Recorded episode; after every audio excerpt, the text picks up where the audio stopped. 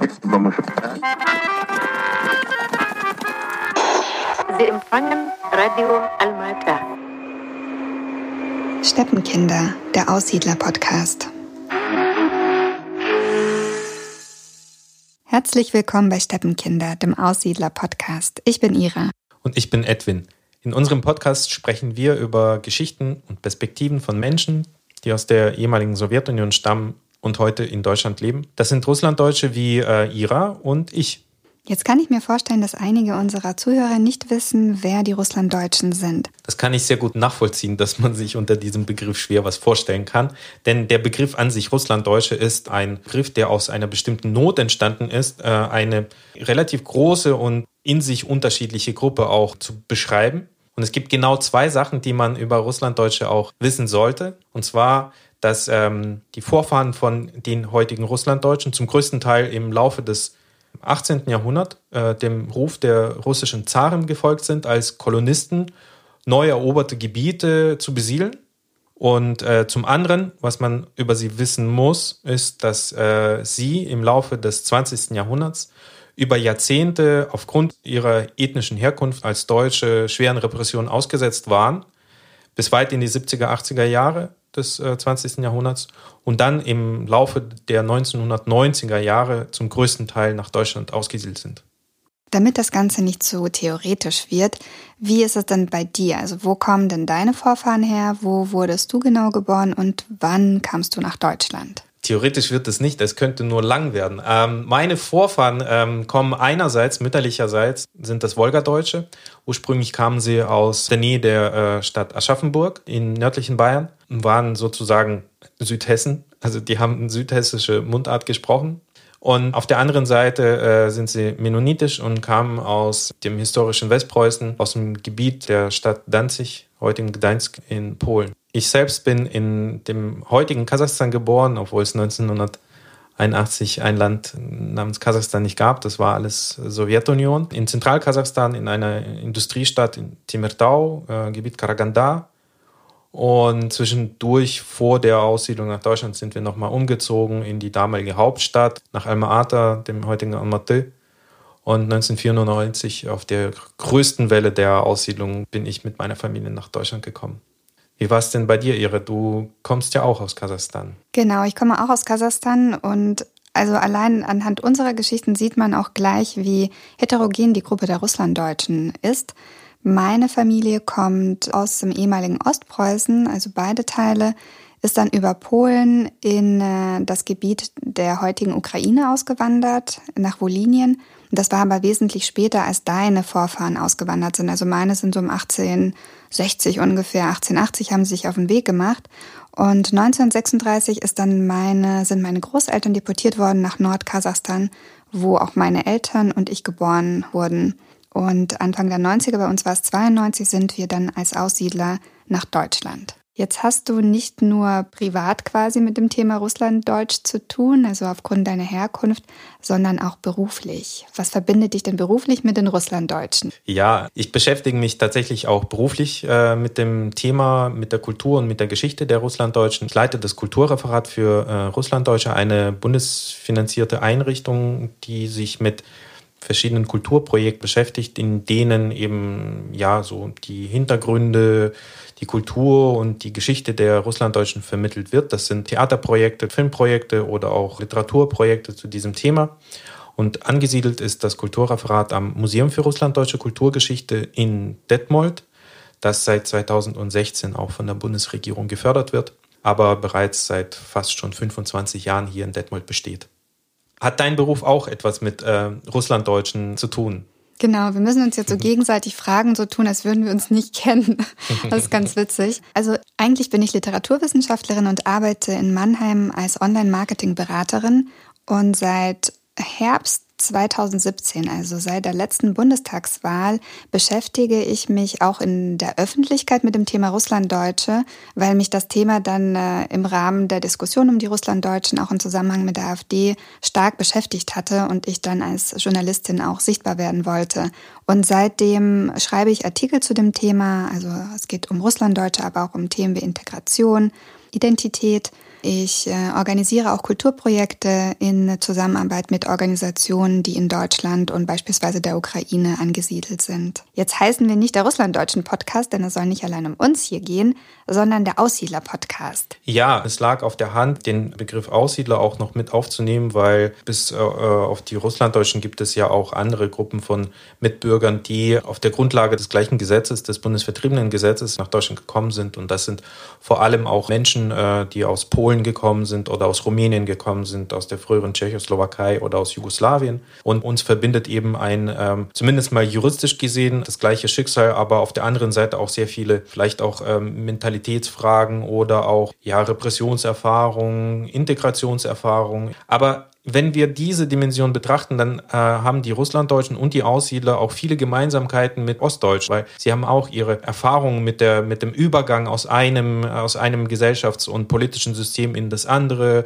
zum Teil auch Verluste erlebt, zum Teil auch die gemeinsamen Freuden erlebt über diesen Umbruch, aber auch die Herausforderung der Integration in dieses bundesdeutsche Gesellschaftsgefüge, was wir ja heute haben. Jetzt haben wir erklärt, warum der Podcast der Aussiedler-Podcast heißt und was ist denn jetzt mit den Steppenkindern? Was ist denn das mit den Steppenkindern? Ira. Wir sind ja beide quasi Steppenkinder. Also Edwin und ich äh, wurden in den 80ern geboren, sind in den 90ern nach Deutschland und damit gehören wir zu der mitgebrachten Generation. Das ist ein Begriff aus der Soziologie. Das heißt, wir sind im Kindesalter bzw. im Jugendalter nach Deutschland gekommen und deswegen Kinder und Steppe, naja klar, weil wir beide zum einen aus der Steppe stammen und zum anderen? Ja, zum, zum anderen finde ich das persönlich äh, exotisch. Also exotisch äh, insofern, als dass hier in Deutschland ungefähr drei Millionen Menschen, Mitbürger leben, die die Steppe in sich tragen. Und zwar, man verbindet mit den Russlanddeutschen eben durch diesen Begriff das Russland, das Russland aus den Märchenbüchern, das Russland aus den Fernsehreportagen, eben die Zwiebeltürme, den Winter, das Polarmeer. Ja, du zeigst es schon, auch mit dem Nationalgetränk. Aber eigentlich haben auch schon die Vorfahren der Russlanddeutschen eher in anderen Regionen gelebt, als das, was man sich so allgemein unter Russland vorstellt. Die haben eher in den südlichen Regionen gelebt, die haben in der Südukraine gelebt, die haben im Wolga-Gebiet gelebt, die haben in äh, Südural, Südsibirien gelebt. Und das sind eher so Steppenregionen, die davor über Jahrhunderten von autochthonen Ethnien bewohnt waren, die eher geprägt waren vom Nomadentum oder vom Islam oder von Naturreligionen. Und durch dieses Zusammenleben hat sich auch so eine ganz spannende, interessante Melange, eine kulturelle Melange entwickelt. Die Russlanddeutschen sind dann später im Zuge der Repression auch zwangsweise in die abgelegenen oder tiefer liegenden Steppenregionen Zentralkasachstans, Zentralasiens auch deportiert worden und sind im Grunde dann eben mit dieser Steppenerfahrung, die auf der einen Seite romantisch, vielleicht auch mit Heimatgefühlen verbunden ist, aber auf der anderen Seite auch mit Entbehrung und mit dem Heimatverlust verbunden sind. Und mit diesen Steppenerfahrungen sind eben diese Menschen nach Deutschland gekommen und leben hier unter uns. Und wir fanden das auch ganz spannend und interessant, eher die Steppe auch äh, in den Mittelpunkt zu bringen und jetzt weniger die tiefe Taiga oder das Polarmeer. Hast du denn eine besondere Geschichte, die du mit der Steppe verbindest aus deiner Kindheit? Ja, ähm, eigentlich war ich ein Stadtkind. Ich bin in Großstädten aufgewachsen und hin und wieder äh, sind wir dann doch irgendwie so rausgefahren aus der Stadt. Und äh, wer Alma Ata kennt oder schon mal Bilder gesehen hat, weiß eigentlich, dass diese Stadt von Bergen geprägt ist. Aber zur anderen Seite äh, ist es die Steppe.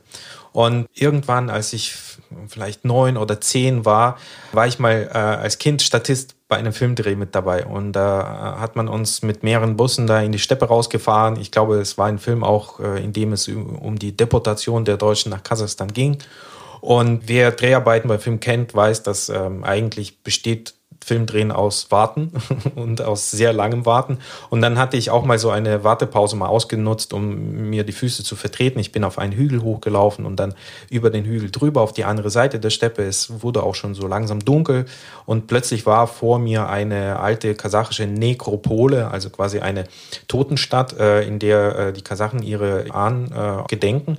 Und dann stand ich vor dieser toten Stadt und es wurde immer dunkler und dunkler und die, der Sternenhimmel wurde immer breiter und dann dann diese breite Steppe und plötzlich heulten dann auch Wölfe im Hintergrund und das war, das war schon so eine, ja, das war eine richtige, eine authentische Theaterkulisse und plötzlich bekam ich Nasenbluten auch noch. Wahrscheinlich, weil ich so aufgeregt war als Kind, bin dann zurückgelaufen, alle haben sich Sorgen gemacht, was mit mir passiert ist, aber ähm, es war auf jeden Fall ein sehr intensives Erlebnis. Was denn bei dir? Hast du irgendeine konkrete Erinnerung an die Steppe oder was bedeutete die Steppe für dich?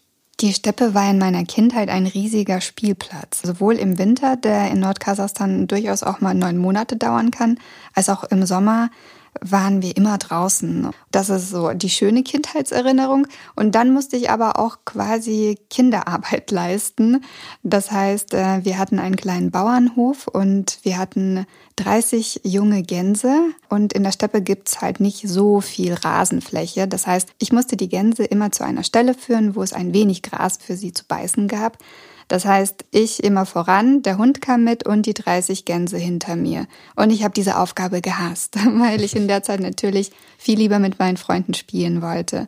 Insgesamt habe ich äh, sehr positive Erinnerungen daran, aber die Steppe ist natürlich auch wild und gefährlich. Also gerade im Winter sind auch öfters Menschen einfach verloren gegangen in der Steppe, wenn dann der Buran, also so ein ganz, ganz starker Schneesturm plötzlich ausbrach und dann kannst du dich nicht mehr orientieren und findest einfach nicht mehr nach Hause. Und dann kam es schon relativ häufig vor im Winter, dass bei uns Menschen auch einfach erfroren sind.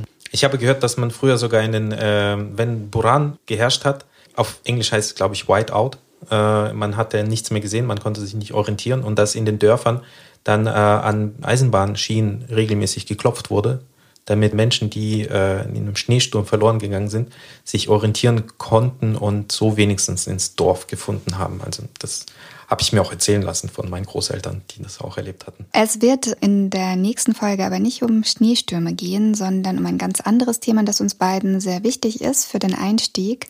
Um was wird es denn gehen, Edwin? Ja, es wird ähm, um die Erinnerungskultur gehen, einem bestimmten Ansatz, um Zusammenhänge auch zu verstehen, wie bestimmte Gruppen von Menschen ihre Identität entwickeln. Und bis dahin heißt es Paka. Paka heißt Tschüss auf Russisch. Dazu muss man sagen, das ist ein relativ bekannter Film von der Filmemacherin Anna Hoffmann. Also, wir sagen nochmal Paka. Paka. Das war Steppenkinder, der Aussiedler-Podcast mit Ira Peter und Edwin Wagentin ein Projekt des Kulturreferats für Russlanddeutsche am Museum für Russlanddeutsche Kulturgeschichte, gefördert von der Beauftragten der Bundesregierung für Kultur und Medien.